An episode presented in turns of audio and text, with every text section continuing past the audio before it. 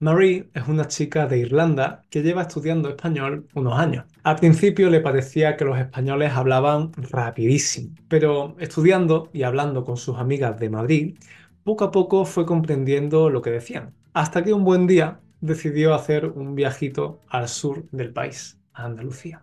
Todo era espectacular hasta que tuvo que hablar con una persona de la zona. Y después que viniste a los tú no coges revelo, pones tu vuelta y no dejas de hablarte con él nada más que por los chimes que puedan salir, tía. Pero ¿cómo podían hablar tan rápido? ¿Cómo es posible que comprendiera bien a sus amigas de Madrid y no se enterara de nada de lo que decía la gente de allí? ¿Te resulta familiar esta situación, estudiante? Hoy te explico por qué el español de Andalucía es tan difícil de comprender. Y no, no es solo por la pronunciación, esto va mucho más allá. Hola a todos y a todas.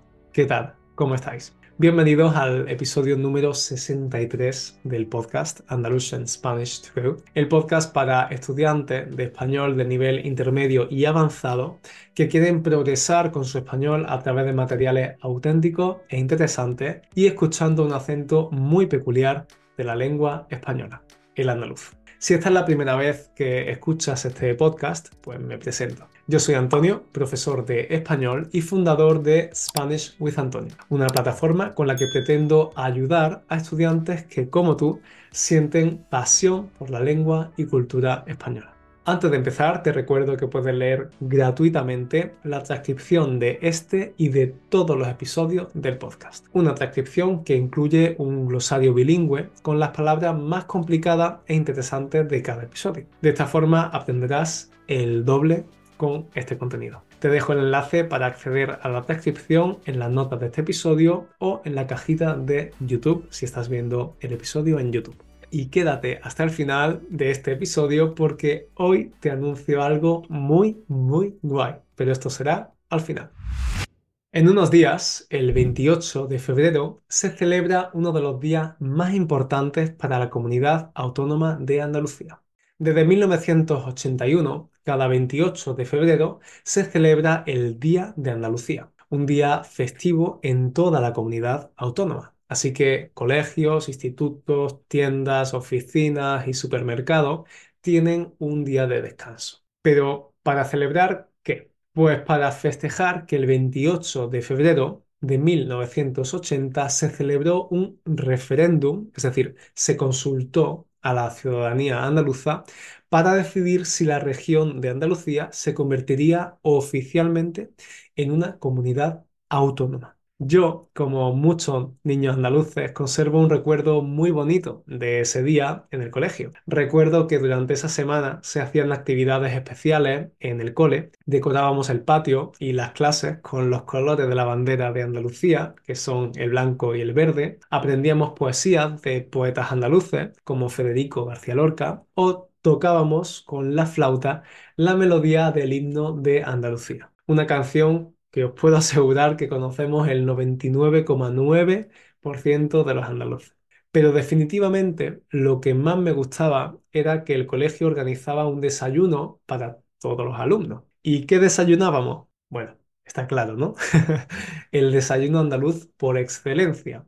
Pan con aceite de oliva, nuestro producto más internacional. ¿Y por qué te estoy explicando todo esto? Bueno, pues porque quiero que entiendas que en Andalucía hay una identidad propia. Y por supuesto, parte de esa identidad viene del tipo de español que hablamos, de nuestro dialecto, el andaluz. Y sí, no he dicho acento en esta ocasión, he dicho dialecto. Y esto es importante. Cuando hablamos de acento, nos referimos únicamente a la pronunciación, a una serie de características fonéticas. Pero cuando hablamos de dialecto, hablamos de una variedad geográfica de una lengua que no solo tiene una pronunciación particular, sino también un vocabulario propio o incluso algunas tendencias gramaticales bastante diferentes. Este es uno de los motivos por los que puede parecerte difícil entender a los andaluces, porque no solo tienen una forma de pronunciar particular, sino que también usan palabras y estructuras diferentes. Además, Andalucía es una región muy grande, es la segunda región más grande de España y la más poblada, así que hay diferencias muy importantes entre una región y otra. Aunque este podcast se llama Andalusian Spanish to Go, todavía no he hecho un episodio explicándote cuáles son las características principales del andaluz. Así que bueno, pues ya era hora, episodio 63, y aquí lo tienes. Vamos a empezar con las características de pronunciación, que es la primera barrera que tienes que derribar. Eso sí, repito, dentro de Andalucía hay mucha diferencia, así que te voy a explicar las más comunes en toda la comunidad. Estate atento a mi pronunciación cuando lo explique. Número uno. En primer lugar, no pronunciamos las S que están al final de la palabra o al final de la sílaba. Por eso no decimos casas, sino casa, casa. Y no decimos estoy, sino estoy, estoy. Casa, estoy. Esta característica no solo se da en Andalucía, sino en muchas otras regiones de España, como Murcia, Extremadura o las Islas Canarias, además de en muchos países hispanos. Si en episodios anteriores no te has fijado, ahora intenta prestar atención y verás como yo no pronuncio la mayoría de mis S finales. Número 2. Mientras que en la gran parte de España se diferencia entre los sonidos S y Z, en Andalucía pueden pasar cuatro cosas. La primera, la primera es que se diferencia entre estos dos sonidos, como pasa en el resto de España. Esto es precisamente lo que hago yo, como puedes ver. Cuando pronuncio, por ejemplo, la palabra sucio, pronuncio los dos sonidos. Sucio. Otro fenómeno, el segundo, es el seseo. Es decir, que los sonidos s y z se pronuncian siempre como s. Así que, por ejemplo, cerveza se pronunciaría como cerveza, cerveza, en lugar de cerveza. Esto es algo que pasa no solo en algunas zonas de Andalucía, como Sevilla Capital, Córdoba o Huelva, sino en prácticamente toda Hispanoamérica. Y de hecho, se sesea en Hispanoamérica. ¿Por qué? Pues porque el andaluz tuvo mucha influencia allí.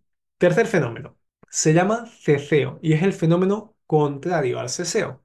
Ahora, estos dos sonidos, s y z, se pronuncian siempre como z. Así que, por ejemplo, la palabra sucio se pronuncia sucio, no sucio, sino sucio. Esto ocurre en muchas zonas de Andalucía, como por ejemplo en algunas partes de Cádiz, de Málaga o de Sevilla. Y finalmente, el cuarto fenómeno es el llamado jejeo o jejeo. Y en este caso, los sonidos s y z, los mismos sonidos de antes, s, al comienzo de la sílaba se pronuncian como h, una h aspirada. Así que sí se pronuncia como hi, o yo que sé se pronuncia como yo que he, yo que he. Este fenómeno está muy extendido en Andalucía, pero no de forma uniforme. Y a veces se mezcla con los otros dos fenómenos que hemos comentado, el seseo y el ceceo. Pero bueno, aunque no sea uniforme, es muy, muy probable que lo oigas en algún momento. Pasamos a otra característica del andaluz. Aparte de estos fenómenos, otra característica es que no pronunciamos la D en las palabras que terminan en ado o ido. Por ejemplo, en lugar de comprado, decimos comprado, comprado, comprado. En lugar de bebido, decimos bebío. Y en lugar de decir cansada, decimos cansá. Ves que no pronuncio la D. Puedes oír este rasgo en otras partes de España, pero únicamente cuando la palabra termina en ado. La eliminación de la D cuando la palabra termina en ido o en ada incluso es algo muy del sur de España. Un asturiano, por ejemplo, diría pensado, he pensado, pero no diría he comido, mientras que en Andalucía sí lo diríamos. Cuarta característica. Antes te he dicho que no pronunciamos la S final, pero lo cierto es que hay más letras que nos comemos. De hecho, en Andalucía desaparecen casi todas las consonantes que hay al final de la sílaba o de la palabra. Te pongo algunos ejemplos. Desaparece la R en palabras como comer, que se pronunciaría como comer. Desaparece la L en palabras como azul, que se pronunciaría azul. Y desaparece la D en palabras como verdad, que se pronunciaría verdad. Así que tenemos comer, azul, verdad. Y estos son solo algunos ejemplos. Hay muchas más consonantes que desaparecen. Sí, lo sé, es una locura. Y cinco, quinta característica. Además de esto, también observarás que en muchas zonas de Andalucía el sonido se hace más débil. Así que en lugar de decir jugar o gente, vas a oír jugar o gente. Jugar o gente. Esto es solo un 15 o un 20% de todas las características de pronunciación del andaluz. Necesitaría varios episodios para explicarlas todas y para decirte en qué regiones se utiliza cada característica también. Porque como te he dicho, hay muchísimas diferencias entre las distintas partes de Andalucía. Por eso, para ayudarte a comprender mejor a cualquier persona de Andalucía, independientemente de la región de la que venga, de Cádiz, Sevilla, Huelva o Almería. Y para que puedas comunicarte también cuando estés aquí, pues cree mi curso online Entiende el acento andaluz. Ya lo he comentado en muchas ocasiones en el podcast, pero quizás nunca haya dicho lo orgulloso que estoy de este curso. Es el único curso así que existe en Internet en él te explico cómo se habla en cada una de las provincias de Andalucía y además trabajamos con audios reales de personas de todas esas provincias para que puedas escuchar verdaderamente cómo hablan y entenderlo mejor cuando estés allí. Me alegra muchísimo saber que ya se han escrito más de 250 estudiantes y que ahora comprenden mucho mejor a sus vecinos o amigos andaluces. Es un curso ideal si ya comprendes el español, pero vas a venir a Andalucía o ya estás aquí y tienes miedo de no comprender a los locales. Aquí abajo o por aquí te dejo el enlace al curso. Me encantará verte dentro.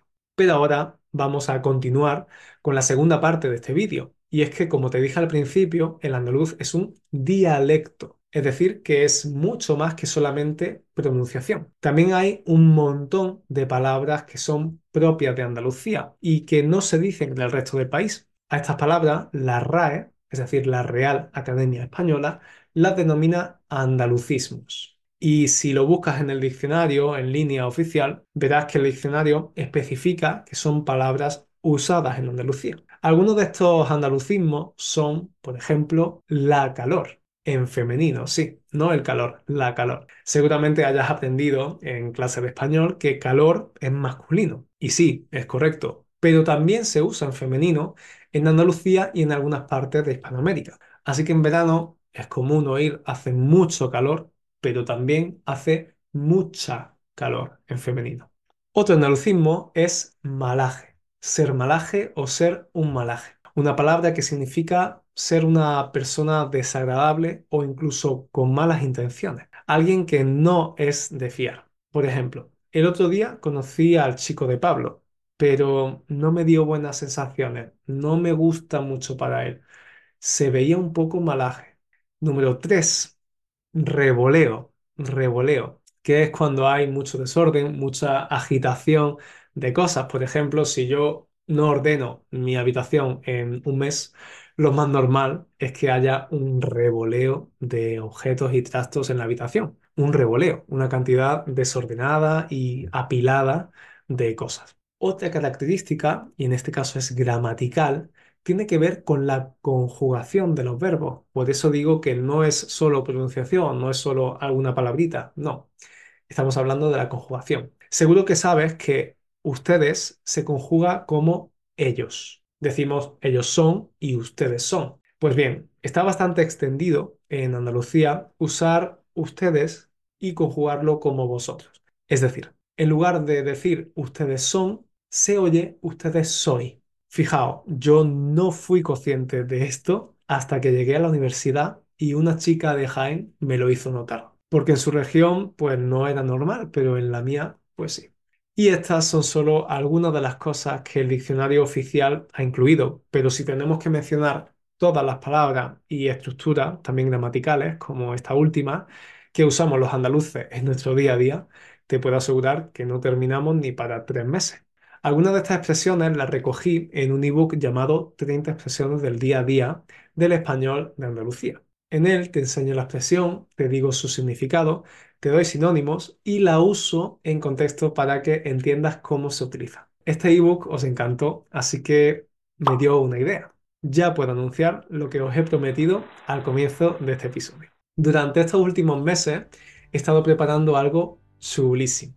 365 curiosidades de Andalucía, expresiones coloquiales, trucos de pronunciación, referencias culturales, recomendaciones de libros, pelis y muchas otras cosas relacionadas con Andalucía y su dialecto. ¿Y por qué 365, Antonio? A ver, es fácil, ¿no? Cada día durante un año, es decir, durante 365 días, recibirás una curiosidad por correo. ¿Y por qué dosifico así la información? ¿Por qué en 365 correos? Pues porque si te doy un libro con todas esas curiosidades, no las vas a asimilar igual de bien. Sabes que mi filosofía es menos en más. Y estoy convencido de que si aprendes estas curiosidades en pequeñas pildoritas, lo recordarás mucho mejor. ¿Y cuánto cuestan estas 365 curiosidades? Pues muy fácil cuesta 36,5 euros. Pero esta semana es el Día de Andalucía. Y como ya no voy a la escuela y no puedo celebrarlo como cuando era pequeño, pues quiero celebrarlo de otra forma y hacerlo con vosotros. Si te escribes en el curso online Entiende el acento andaluz antes del próximo miércoles 28 de febrero, el Día de Andalucía, te regalo estas 365 curiosidades. Solo tendrás que pagar el precio del curso, pero no el de las curiosidades. Y créeme, es la combinación perfecta. Con el curso podrás practicar tu comprensión con los vídeos y actividades y con estas 365 curiosidades aprenderás el otro aspecto, el vocabulario y los aspectos culturales para tener una inmersión total en Andalucía. Pero repito, esta promoción termina el próximo miércoles 28 de febrero. Te dejo el enlace aquí abajo y por aquí. Espero que lo disfruten mucho, estudiantes. Gracias por compartir este ratito conmigo una semana más. Espero que hayas aprendido mucho. Si es así, no olvides valorar este podcast con 5 estrellas o también dejar una reseña, una valoración. Pero sobre todo, no olvides recomendarlo a tus amigos o conocidos que estén estudiando español y vayan a disfrutar de este contenido. De esta forma, ayudas a que este podcast crezca y a que muchos otros estudiantes puedan disfrutar de él. Nos vemos en el próximo episodio. Chao, cuídate.